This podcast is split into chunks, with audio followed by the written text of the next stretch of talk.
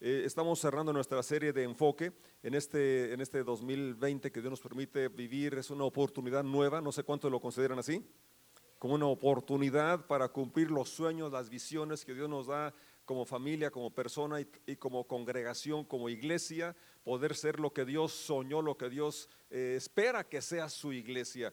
Porque las visiones que tenemos como iglesia no son ideas eh, que nacieron en nuestra, mente, en nuestro corazón, sino que son ideas, visiones que están plasmadas en la palabra de Dios, que están plasmadas en la Biblia y reveladas por su Espíritu. Como iglesia tenemos que recordar, reenfocarnos, que somos una iglesia para todos, donde Dios permite, eh, quiere que avancemos en ese, en ese sentir, donde, donde queremos que cada persona, aunque recién llega, eh, pueda comprender el mensaje, pueda participar en el tiempo de la alabanza, y todo lo, que, lo que tenemos de decoración, luces, pantallas, todo es con la finalidad de que sea una iglesia para todos, tanto los recién eh, entran como los que tenemos ya eh, tiempo eh, en, nuestro caminar con, con, el Señor.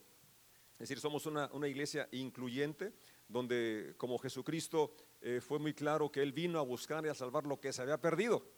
Entonces, la iglesia tiene la, la comisión de extender el Evangelio, de seguir con esa misión de hacer discípulos, llegando a, cada persona que, necesita ese, ese encuentro con Jesucristo. Entonces yo quisiera que tuviéramos en mente dos cosas hoy. Una, identifica tu objetivo. Identifica tu objetivo, identifica tu enemigo. Efesios capítulo 6, Pablo está diciendo que tenemos enemigos. Y dirás, pero ¿cómo si yo soy tan pacífico? Bueno, si, si eres seguidor de Jesucristo ya te diste cuenta que tienes oposiciones.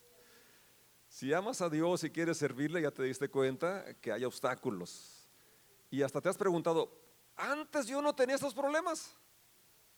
Antes yo no tenía estas oposiciones. ¿Alguien ya descubrió eso? Y esto es, realidad. Y Pablo lo, lo explica en el capítulo 6 de Efesios, en el verso 12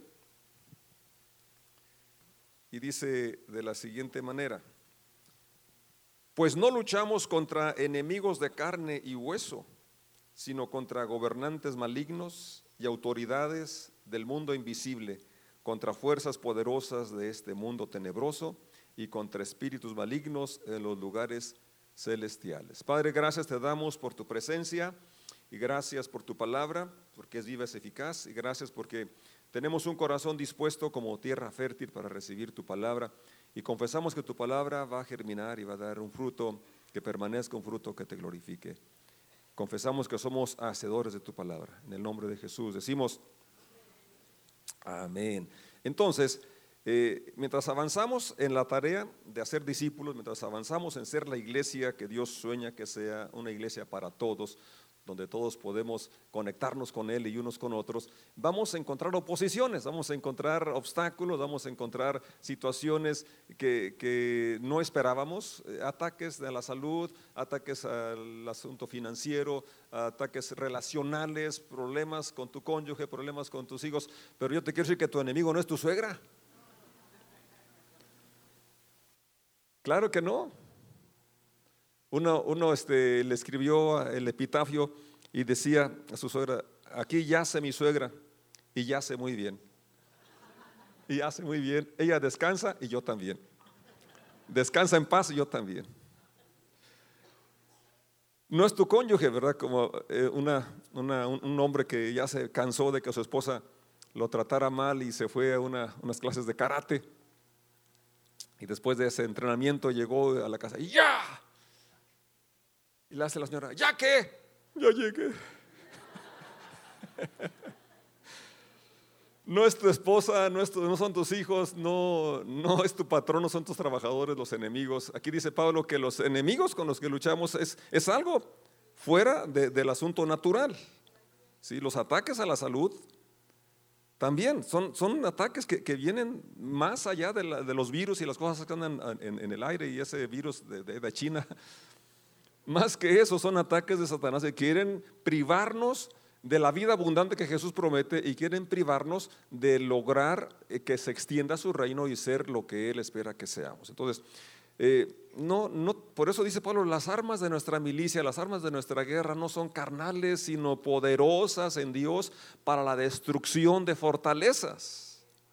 Entonces tenemos que eh, saber que el, plano de la lucha no es el, asunto ¿verdad? De, de, los puños, ¿verdad? sino en el plano natural, sino en el plano espiritual. Y por eso es tan importante la oración. Es tan importante el trabajo en equipo. Porque juntos podemos lograr la visión, el sueño de Dios. Siempre Dios diseñó la iglesia para que cumpla sus propósitos. Nunca pensó en una obra individual. Los hombres más, más ungidos, más usados de Dios, vamos a ver un ejemplo, eh, solos no hacían la tarea. Se requería de todo el pueblo de Dios, cada quien en su posición, cada quien en, según los dones, según el talento, según la habilidad, según el llamado, trabajando para un fin común y es darle gloria a Dios darlo a conocer, hacerlo famoso, porque Él es el centro de nuestra vida, es el centro de nuestras reuniones, es, debe ser el centro de todas nuestras actividades, no solamente las que hacemos como, como iglesia, sino nuestro estilo de manejar la empresa, el trabajo, eh, de, como empleado, como sea, allí somos la luz del mundo, ¿o no? Así es, donde quiera que estemos como cristianos, allí somos llamados a reflejar el amor de Jesús. Ahí somos la luz del mundo, ahí somos la sal de la tierra. Entonces, retomando pues nuestro, enfoque así rápidamente, doy tres puntos que, como iglesia tenemos un llamado a hacer, una iglesia para todos, donde como ya lo dije, nuestras reuniones eh, y, todo lo que hacemos tienen la finalidad de que conectemos a las personas con Dios y con la iglesia, porque así es la vida cristiana, la vida cristiana se vive en iglesia. Usted lea el libro de los Hechos y se da cuenta, ¿verdad? Que la iglesia tiene una comunión, tiene una relación eh, muy estrecha unos con otros y por eso el Evangelio se extendía de una forma tan, tan rápida. Eh, nuestro, nuestra visión es ser una iglesia generacional, es decir, donde eh, ancianos y niños podamos disfrutar por igual la presencia de Dios. a mí me da mucha alegría ver aquí a Leonor y a Amelia, ¿verdad? Con mis hijos, aquí alabando a Dios. Y qué, qué bendición los que tenemos aquí ya hasta la cuarta generación. ¿Verdad que sí? Es, una, alegría, es un privilegio poder servir juntos a Dios. Entonces, lo que hacemos, nuestro estilo de música, nuestra forma de vestir, nuestro lenguaje, todo esto son herramientas solamente para conectar con las nuevas generaciones. ¿Sí? Entonces, hay una razón del por qué hacemos lo que hacemos. Queremos conectar con los jóvenes, queremos conectar con los niños, queremos que ellos entiendan el mensaje del Evangelio, disfruten la alabanza y creemos que si los niños disfrutan sus, espacios y los jóvenes disfrutan su espacio, van a querer que sus papás los traigan. Y lo estamos logrando porque algunos niños eh, dicen a su papá, y es hora de irnos a la reunión en lugar de que el papá le dijera, hijo, levántate, los hijos andan levantando los papás. Ya es hora de irnos a casa de oración. Eso me da mucha alegría y, gracias por los facilitadores que hacen que los niños se enamoren de Dios y también de nuestras reuniones. Somos una iglesia que crece, un cuerpo sano crece. Así es, entonces es el deseo de Dios como tú como padre, como madre deseas que tus hijos desarrollen, crezcan, ¿es cierto? Entonces, eh, si somos una iglesia sana, somos una iglesia en crecimiento, no solamente en número, sino en nuestro carácter. Eh, la meta de Dios no es tanto eh, llevarnos a, un lugar, sino a un estado, es decir, una forma de ser. A los que antes conoció, Él los llamó, los predestinó para que fuesen hechos conformes a la imagen de su Hijo. O sea, la meta, el objetivo final de Dios es que tú y yo seamos como Jesucristo. Entonces, desde que lo conocemos, estamos en un proceso en el cual todos debemos de ir, como dijo Salomón, como la luz de la aurora que va en aumento hasta que el día es perfecto, que nos parecemos más a nuestro Padre hoy que el año pasado. Tenemos la oportunidad hoy de crecer. Así es. Y como iglesia tenemos eh, nuestro sistema, nuestro modelo de desarrollo, los siguientes pasos que está Alfa, Dios bendiga el equipo de Alfa, que ya está por iniciar otra vez. Eh, crecer, Dios bendiga al Arqui Gabriel, que nos da esas clases tan importantes que si no has estado ahí, necesitas tomarla también. Eh, los cursos de sanidad 1 y 2, gracias a Dios por mi esposa, por Alex, que facilitan estos espacios y que Dios está haciendo milagros sanando nuestras vidas de asuntos que, a veces ni nos habíamos dado cuenta, pero Dios está liberando y sanando nuestras vidas. Yo me siento afortunado porque tengo una esposa nuevecita. Gracias a Dios y a esos espacios del curso de sanidad. Entonces, hombres les conviene que vaya su esposa y también usted. Porque si no, lo que hace con una esposa no, y usted quedándose atrás. Tenemos los espacios de grupo conexión que este año queremos multiplicarlos y para eso pues hace falta que abras tu casa, Hace falta que dirijas este, alguno de esos grupos y esos son espacios donde se puede eh, estrechar la relación, se puede tomar temas más profundos. De hecho, en el, en el, año pasado fue una gran experiencia tomar esos, estos espacios. Y con el curso que tomamos fue una gran herramienta para nuestro matrimonio. Espero que para todos los que lo tomaron, realmente ahí tenemos principios que sí funcionan para traer bendición a, nuestra, a nuestra vida y a nuestra familia. Entonces esperamos que cada persona de casa de oración en un futuro próximo eh, sea parte de un grupo conexión, porque somos una iglesia de grupos conexión, no una iglesia con grupos, sino una iglesia de grupos, porque eh, es en ese espacio donde podemos estrechar nuestro amor, donde podemos enseñarnos a orar unos por otros. De hecho, la iglesia primitiva, usted le ha hecho, si va a encontrar que la iglesia se reunía todos los días en las casas y en el templo. Templo y casas. Era una era, era, eh, de esa única forma que podían eh, crecer y, mantener a la vez la estrechez y, el amor eh, cristiano en una, una, vida, una forma práctica. por último, es otro, otro punto importante, una línea que hay que recordar siempre, somos una iglesia generosa. ¿Somos qué? ¿Por qué? Porque tenemos un Padre generoso. Y de tal palo, tal astilla. Hijos de tigre, Así que tenemos un Padre generoso, por eso somos generosos, generosos. Y hemos llamado esto para que lo recuerden tres T, tres T, talento, tiempo, tesoro. ¿sí? Empezando con el tiempo. ¿sí? Gracias a Dios que hay voluntarios que desde muy temprano están aquí eh, limpiando, organizando, y no solamente aquí, sino que en, otras horas, otros días dedican tiempo para practicar, para, para reparar eh, los aparatos o lo que sea necesario, para poder tener una, una reunión donde todos podamos disfrutar de, de un ambiente agradable. Entonces, somos generosos con nuestro tiempo al abrir nuestra casa y, dedicar un día para celebrar los grupos de conexión. Somos generosos en nuestro tiempo, al, nuestra devocional, nuestro tiempo de oración y de lectura, somos generosos porque realmente nos motiva nuestro amor a Dios.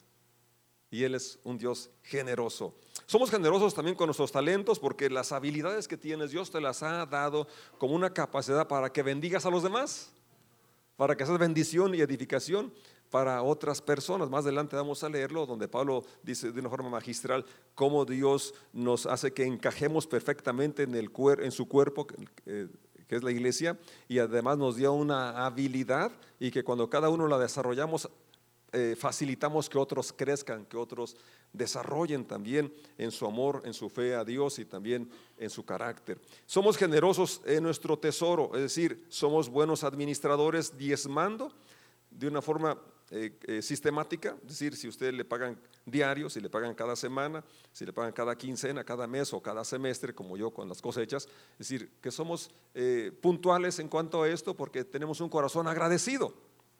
Así es, porque Dios nos ha, nos, nos muestra cada día su generosidad y en gratitud queremos ser como Él, siendo generosos, siendo sistemáticos, y es decir, tener ese sistema de que apartamos para Dios lo primero y lo mejor. Yo bendiga a mi esposa que ella eh, busca los billetes más nuevecitos. Y son los que aparta para dar de, ofrenda o de diezmos. Yo le digo, pues valen lo mismo, sí, pero yo quiero darle a Dios lo mejor. Qué, buen ejemplo, ¿verdad? Que, que así sea, que le demos lo primero y lo mejor. Dios es digno de eso. Lo primero y lo mejor. Y de una forma sistemática, ¿verdad? Yo te invito que tú también seas imitador de aquellos hombres y mujeres que tienen ese compromiso con Dios y, de, que para que su iglesia se crezca, tenemos este corazón generoso porque ser generoso transforma nuestro entorno y nos ayuda a extender el Evangelio ¿verdad? y facilitamos milagros. Entonces somos generosos con nuestros diezmos, con nuestras ofrendas, pero ante todo porque tenemos un corazón agradecido con Dios. Amén. Bien, entonces, eh, son tres puntos eh, principales que quise recordar y, que podamos reenfocar para ver a dónde vamos, nuestra visión, nuestro objetivo. ¿Así es? Entonces, va a haber eh, el desaliento, el desánimo. El enemigo va a ponerte a decir, no, no, está más sabrosa la cama, la cama. Dijo un pastor ahora que estuvimos en Salamanca, si quieres vencer a Satanás, primero vence las sábanas, las sábanas, o sea, sí, la cobija, y más en los tiempos de frío. Tienes que vencer la comodidad para poder levantarte e interceder. Así es. Hay enemigos a la hora de que quieres ofrendar y puedes vienen ahí los pensamientos, razonas de mil formas para poner excusa, pero diezmar y ofrendar son pasos de fe. Son muestras de gratitud, son muestras de que confiamos en la fidelidad de Dios.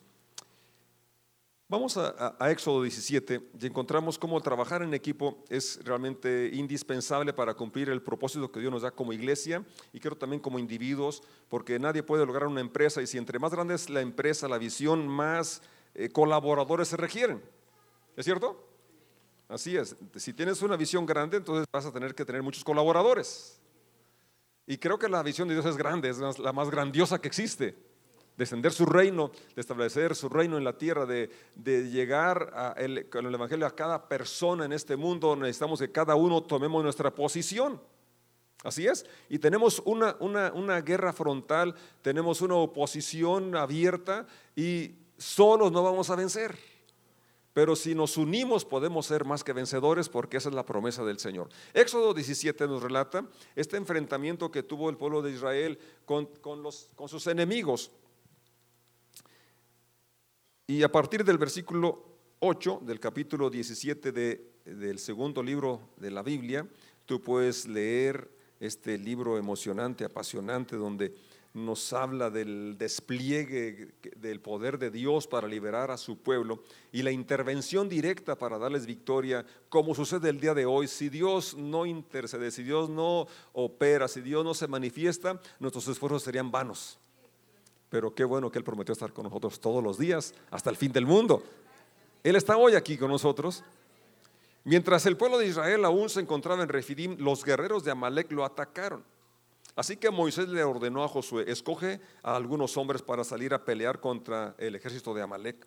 Mañana yo estaré en la cima de la colina sosteniendo la vara de Dios en mi mano. Josué hizo lo que Moisés le ordenó y peleó contra el ejército de Amalek.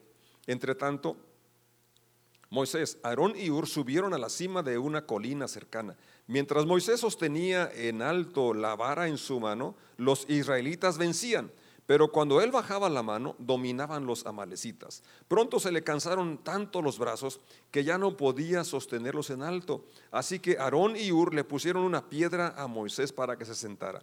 Luego se pararon cada uno al lado de Moisés y les estuvieron las manos en alto. Así, sus manos se mantuvieron firmes hasta la puesta del sol. Como resultado, Josué aplastó al ejército de Amalek en la batalla. Después de la victoria, el Señor le dio a Moisés las siguientes instrucciones. Escribe esto en un rollo para que sea un recuerdo perpetuo y léelo en voz alta a Josué. Yo borraré por completo la memoria de Amalek de debajo del cielo. Entonces Moisés edificó un altar en ese lugar y lo llamó Yahvé Nisi, que significa el Señor es mi estandarte. Dijo, por cuanto han levantado su puño contra el trono del Señor, ahora el Señor estará en guerra con Amalek de generación en generación. Qué interesante es esta, este relato y como se le dijo que se escribiera esto como un recordatorio perpetuo, yo creo que esto es para recordarnos la gracia de Dios, la intervención de Dios en nuestras vidas y la necesidad de que cada uno en nuestro puesto, en nuestra posición, podamos hacer la parte que se nos asigna. Así es, ninguna parte era más importante, todas eran, eran indispensables. Y fíjate cómo Dios, el Dios omnipotente, el Dios todopoderoso, eh, nos, nos da a nosotros, personas limitadas, personas falibles, una tarea tan colosal como extender su reino, como extender eh, su iglesia, como hacer discípulos. Pero esto es posible porque Él está interviniendo, Él está en nosotros y con nosotros. ¿No les da alegría esto? Entonces, las luchas que estás enfrentando, no tienes por qué enfrentarlas solo, no tienes por qué luchar solo. Solo no vas a poder vencer. Necesitamos la gracia de Dios. Y la ayuda de tus hermanos. Para eso somos hermanos, para eso somos familia. para pelear juntos las batallas, ¿verdad? No, no, nadie tiene por qué estar eh, luchando con una tentación, con un problema eh, solo, porque precisamente para eso estamos. Santiago es muy preciso y dice, confiese sus pecados unos a otros.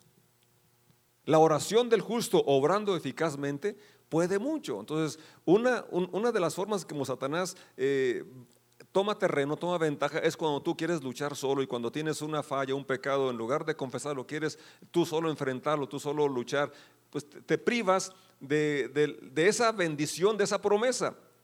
Muchos citamos ese pasaje de Santiago solamente la parte B, la oración del justo, obrando eficazmente puede mucho, pero está en el contexto de la confesión, en el contexto de pedir ayuda, de pedir apoyo, de, de ser humildes y confesar mi necesidad y poder enfrentar esa, esa, problemática con el apoyo de otras personas, que para eso es la iglesia. Fíjate, regresando al, relato, vemos cómo los enemigos son los que toman la iniciativa para atacar. Amalek es el que toma la iniciativa para... Israel no estaba atacándolos, ellos son los que los atacaron. ¿sí? Entonces tú y yo tenemos que resistir a Satanás y responder a ese ataque. Es más, avanzar nosotros Jesucristo dijo que la iglesia, su iglesia, Él la está edificando y que, que ni siquiera las puertas del infierno prevalecerían, es decir, no podrían, no la detendrían. Es decir, que la iglesia toma iniciativa. Así es. Y al avanzar, no esperes que no haya resistencia. Hay resistencia, hay oposición. Pero lo importante es que para eso estamos, para trabajar en equipo y ver la mano de Dios dándonos victoria. Así es. Una vez que viene el ataque, una vez que identificas todo el ataque, identificas el enemigo, te das cuenta, ¿verdad? Que, que no es el amigo que te insiste en que tomes, que no es el, amigo que te, eh, bueno, amigo entre comillas, ¿verdad? Que te insiste a que te drogues o a que robes o a que mientas. No son ellos los enemigos, es, es alguien por ahí, ya leímos, espíritus de maldad que gobiernan, que te quiere desviar de tu objetivo, de tu propósito de vivir una vida en integridad, una vida justa, una vida limpia, una vida santa te quieren desviar. ¿sí? No es tu familiar, no es tu vecino, hay algo más allá. ¿sí? Entonces, cuando, cuando tú ya identificas el enemigo, ahora tu objetivo es unirte a Dios y unirte al equipo con el cual Dios ha provisto para que juntos peleemos y juntos celebremos también las victorias. Moisés le da la instrucción a Josué que escoja a algunos hombres para salir a pelear. Dios escoge a algunos, no todos. ¿Sí? Es decir, todos somos llamados y todos tenemos el, periodo de poder ser escogidos. Si Dios ve en ti disposición, si Dios ve en ti ese deseo de poder poner tu talento, tu tesoro, eh, tu, tu, tiempo, entonces tú vas a ser llamado para que enfrentes al enemigo. Y ser elegido no eh, era un riesgo, pero era un honor. Se sentían ellos honrados que iban a representar a su pueblo, que iban a defender a su pueblo, iban a defender la causa de Dios. Era un privilegio para ellos morir incluso en el frente de batalla. Preferirían eso que ni quedarse allá y no haber sido elegidos. ¿Y tú? ¿Quieres ser de los elegidos? Hay espacio para ti. Hay espacio para ti. Tú y yo somos llamados a salir al frente y estar en la brecha e interceder por los que no pueden eh, hacer nada, hablar, levantar la voz por los que no pueden levantarla. Tú y yo somos llamados a pelear la buena batalla de la fe. Entonces ellos se levantaron y fíjate la estrategia, no, no iban a, estar desamparados, iba a estar Dios, pero también dice, dice Moisés, yo estaré en la cima de la colina sosteniendo la vara de Dios en mi mano. Aquella vara de pastor que traía Moisés, que era de Moisés, pero aquí fíjate cómo ya no era de Moisés, era la vara de Dios. Hay una autoridad que Dios nos da cuando nos llama y, y, cuando cedemos nuestras habilidades y lo que somos en sus manos. Dios le preguntó a Moisés en un inicio, ¿qué tienes? Pues, pues nomás tengo una vara. ¿Qué tienes tú? Lo que tengas, si lo pones en las manos de Dios, va a ser bendecido. Y utilizado para abrir camino para otros. Esa es la misma vara que utilizó para abrir el mar y que cruzaran en seco cuando venían eh, saliendo de la esclavitud de Egipto. La vara de Dios, ya no era la vara de Moisés. Así nuestra vida ya no es nuestra vida, es la vida de Dios. porque hemos sido comprados por un alto precio. Cuando vengamos hoy a la mesa del Señor, recuerda, mi vida le pertenece a Dios, porque Él pagó un alto precio para comprarla, para redimirla. La vara de Dios. Tendría Moisés entonces la vara de Dios en su mano y Josué hizo como Moisés le ordenó y peleó. Y fíjate que el relato tan interesante. Ahora, Moisés no fue solo al monte. Moisés tenía la vara de Dios, pero él sabía que necesitaba el apoyo de otras personas también. ¿Sí? Tú y yo necesitamos el apoyo de otras personas para pelear nuestras batallas y para ejercer nuestro ministerio también necesitamos el apoyo de otras personas, entrenar a otros para que así se multipliquen los ministerios también. Me da mucha alegría con Juanita y con Emanuel que se acaban de bautizar y ya se inscribieron para trabajar con los niños de facilitadores. Qué bueno.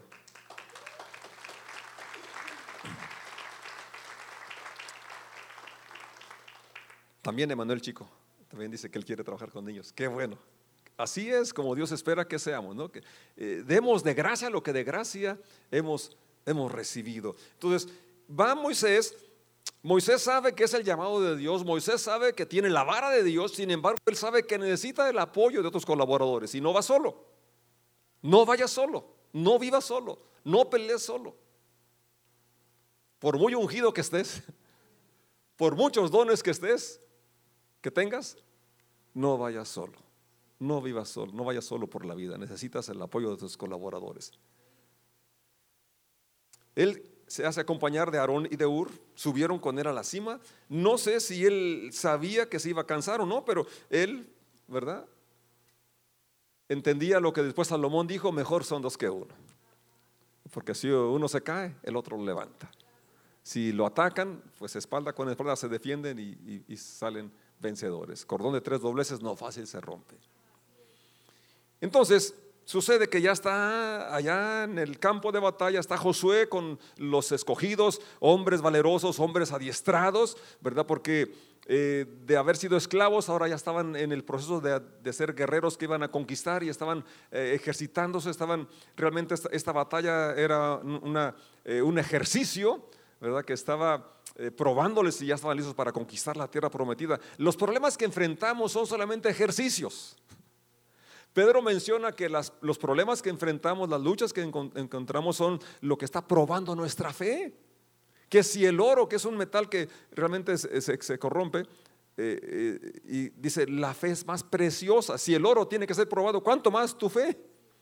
Es más preciosa que el oro. Entonces los problemas que enfrentas, los ataques a tu salud y otros ataques son eh, pruebas para tu fe.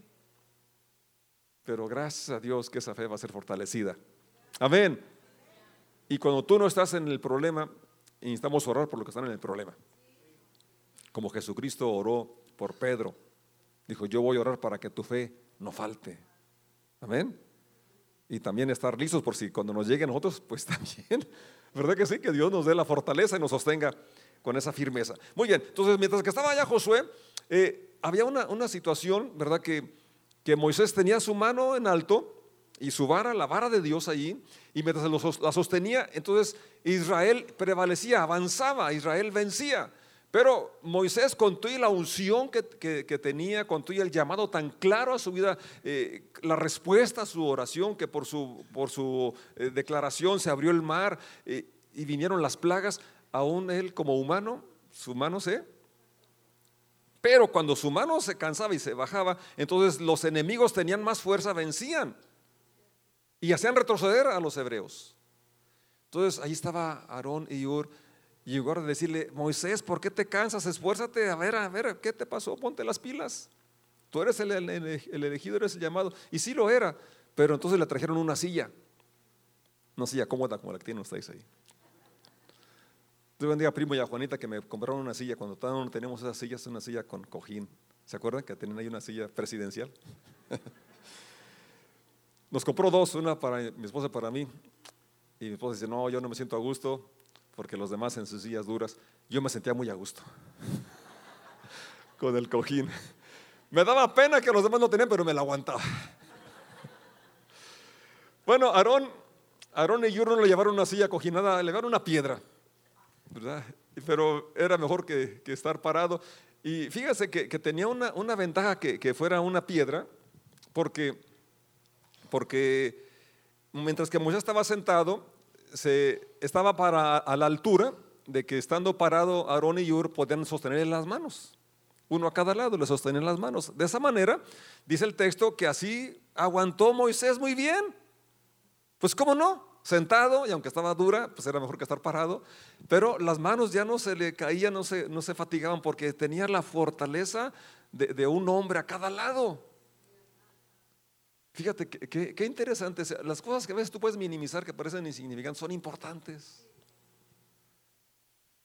Pero sobre todo el corazón ¿verdad? De, Aarón y de Ur de poder ayudar, de poder colaborar. Y ahora con, con la, el apoyo de Aarón y de Ur y con la eh, con, con la vara en alto, la vara de Dios sostenida por Moisés, pero con el equipo hecho con Aarón y Ur, y Josué al frente de la batalla, ellos pudieron vencer, tuvieron una victoria. El texto nos dice cómo, fíjate, pelearon hasta que se atardeció, hasta que el sol se ocultó, pelearon todo el día. Dice el versículo 12, pronto se cansaron tanto los brazos que ya no los podía sostener en alto así, que Aarón y Ur le pusieron una piedra a Moisés para que se sentara. Luego se pararon, ¿dónde? A cada lado de, Moisés le sostuvieron las manos en alto, así sus manos se mantuvieron firmes hasta la puesta del sol. Verso siguiente, el 13. Como resultado, Josué aplastó al ejército de Amalek. Pues no fue José, fueron todos los soldados. ¿Sí? Entonces, ¿eres un soldado? Eres parte importante. ¿Eres un Josué? Eres parte importante. ¿Eres un Moisés? Eres parte importante. ¿Eres un Aarón? ¿Eres un Ur? No importa el puesto, no importa el nombramiento, lo importante es que uses tus dones, que utilices lo que Dios te ha dado. Te ha dotado de dones suficientes para que bendigas a otros. Eso, eso lo encontramos claramente en la palabra de Dios mientras que podríamos leer Efesios capítulo 6, verso 12, eh, que ya lo leímos, donde nos habla para identificar a nuestro enemigo. Una vez que identificaste al enemigo, sabes que para vencer a los gobernadores malignos, las autoridades del mundo invisible, para vencer a las fuerzas poderosas del mundo tenebroso, los espíritus malignos, no es suficiente tu oración aislada. Tienes que unirte con tu cónyuge, con tu familia, con tu iglesia, con tu estado con el país, con el mundo, con el mundo cristiano. Así es. Luchar juntos. Ese pasaje en la Biblia viva dice, porque nuestra lucha no es contra seres humanos, sino contra los poderes, autoridades y gobernadores de este mundo de tinieblas. O sea, que luchamos contra los espíritus malignos que, actúan en el cielo entonces, si nuestra lucha no es en ese nivel, no es en el nivel natural, entonces tenemos que ir al sobrenatural, al espiritual. Así es. Y vemos la provisión de Dios a través de la intercesión y trabajar como iglesia, trabajar como equipo. Pedro, hablando de esa misma eh, temática de, la lucha que sostenemos en su primer carta, capítulo 2, verso 11, dice, estimados hermanos, ustedes son como exiliados y refugiados en esta sociedad. Por eso les ruego que luchen para no complacer aquellos deseos humanos que van en contra de su vida nueva. Hay cosas que, la carne va a estar siempre, la avaricia, el orgullo, la vanidad, y ya no digamos otros deseos desviados, que sabemos que son pecado, pero incluso cosas que pues, son permitidas o son lícitas, pero que nos distraen. Pablo dijo, todo me es permitido, pero no todo me conviene. Todo me es lícito, pero no todo edifica. Todo me es lícito, pero yo no me voy a dejar someter o, controlar por ciertas cosas. Entonces, si tú estás luchando con una sustancia, con un hábito, eh, Pedro es muy preciso y, menciona que no complazcas aquellos apetitos, aquellos deseos. Esa una porción de Pedro en la, en la NTV dice, queridos amigos, ya que son extranjeros y residentes temporales, aquí en la tierra tenemos que recordar eso, somos temporales, somos extranjeros. Les advierto que se alejen de los deseos mundanos. Si tú ya sabes que esas personas o ese ambiente, ese lugar es, es donde más vas a tener la tentación o la atracción a hacer aquello que sabes que te desvía de tu objetivo, entonces aléjate de allí. ¿Está claro, no? Les advierto, aléjate, aléjate de esas personas, de esos lugares que sabes que te van a incitar, te van a invitar. Y no te confíes ni te hagas el fuerte. Mejor, aléjate de los deseos mundanos que luchan contra el alma. Y luego pasamos al, al capítulo 4 de Efesios, donde menciona cómo Dios ha levantado un equipo, así como en el tiempo de, Éxodo que leímos, el equipo entre Moisés, Aarón, Ur, Josué y el ejército, con el fin de que tengamos victoria, de que avancemos, con el fin de que la iglesia cumpla la comisión que se nos ha encomendado. Y dice Efesios 4 del 11 al 16, ahora bien, Cristo dio los siguientes dones a la iglesia, los apóstoles, los profetas, los evangelistas, los pastores, los maestros ellos tienen la responsabilidad de preparar al pueblo de Dios para que lleve a cabo la obra de Dios y edifique la iglesia. ¿Quién lleva a cabo la obra? El pueblo. ¿Tú eres parte del pueblo? Sí. Tienes el llamado, la tarea de hacer, realizar la tarea de Dios y edificar su iglesia, es decir, el cuerpo de Cristo. 13. Este proceso continuará hasta que todos alcancemos tal unidad en nuestra fe y conocimiento del Hijo de Dios que seamos maduros en el Señor, es decir, hasta que lleguemos a la plena y completa medida de Cristo. Nos falta todavía, ¿verdad? Entonces hay que hacer cada uno la parte que se nos asignó para poder llegar a esa meta que Dios se ha propuesto. Entonces ya no seremos inmaduros como los niños, no seremos arrastrados de un lado a otro ni empujados por cualquier corriente de nueva enseñanza. No nos dejaremos llevar por personas que intenten engañarnos con mentiras tan hábiles que parezcan la verdad. En cambio, hablaremos la verdad con amor y así creceremos en todo sentido hasta parecernos más y más a Cristo, quien es la cabeza de su cuerpo, que es la iglesia. Entonces el objetivo en el proceso de hacer discípulos, de extender el reino, de cumplir la visión de Dios, es que tú y yo nos parezcamos más a Jesucristo. El objetivo de los dones que depositan cada persona es que todos podamos desarrollar en que nos parezcamos a Jesús, que nuestro carácter sea moldado como el de Jesucristo. Verso 16. Fíjate qué tremendo es este versículo. Él hace, ¿quién?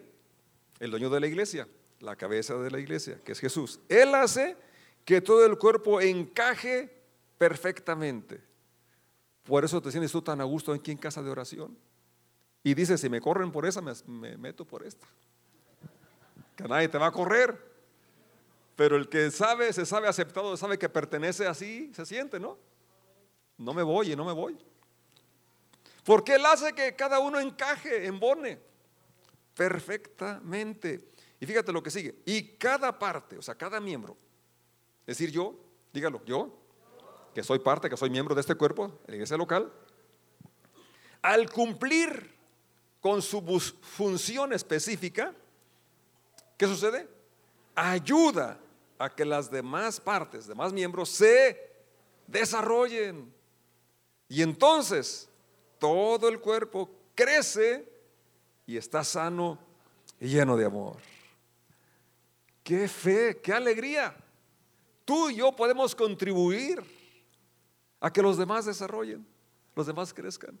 Tú y yo tenemos una función específica, así como Moisés tenía una función específica, levantar la mano, la, la vara en su mano, la vara de Dios.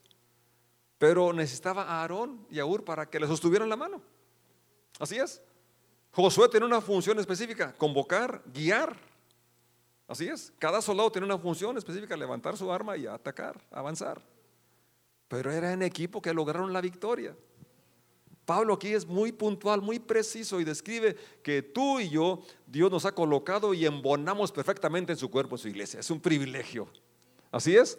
Pero ahora, también tenemos cada quien una función específica. que Dios espera que la cumplamos y que los demás te necesitamos. Dile al que está a tu lado, te necesito.